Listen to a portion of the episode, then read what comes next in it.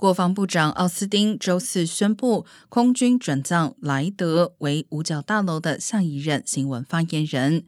这是自二零一五年以来第一位出任该职位的现役军人。莱德现任空军公共事务主任，接替离职的新闻发言人科比。科比同样是现役军人，军衔为少将。二零一三年时，他被时任国防部长哈格尔任命。继任的国防部长卡特在二零一五年进入五角大楼后，任命前记者彼得库克取代科比。